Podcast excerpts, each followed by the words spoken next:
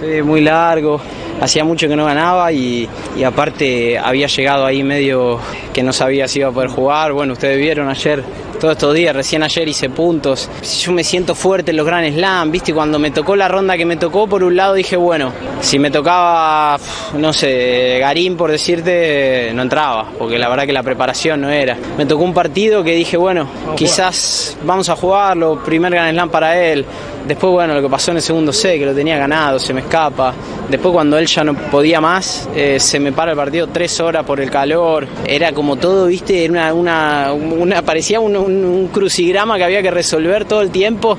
Y la verdad que las tres horas que estuve en el vestuario, no te digo que fueron como si hubiera perdido el partido, pero casi. Estaba muy golpeado anímicamente en el sentido de que estaba intentando resolver el partido, pero sentía que no, no me alcanzaba, ¿viste? Y bueno, por suerte lo, lo, pude sacar. Los primeros puntos del tiebreak no, al final sí, traje algunas defensas que se tendrían que haber ido, entraron y zafé.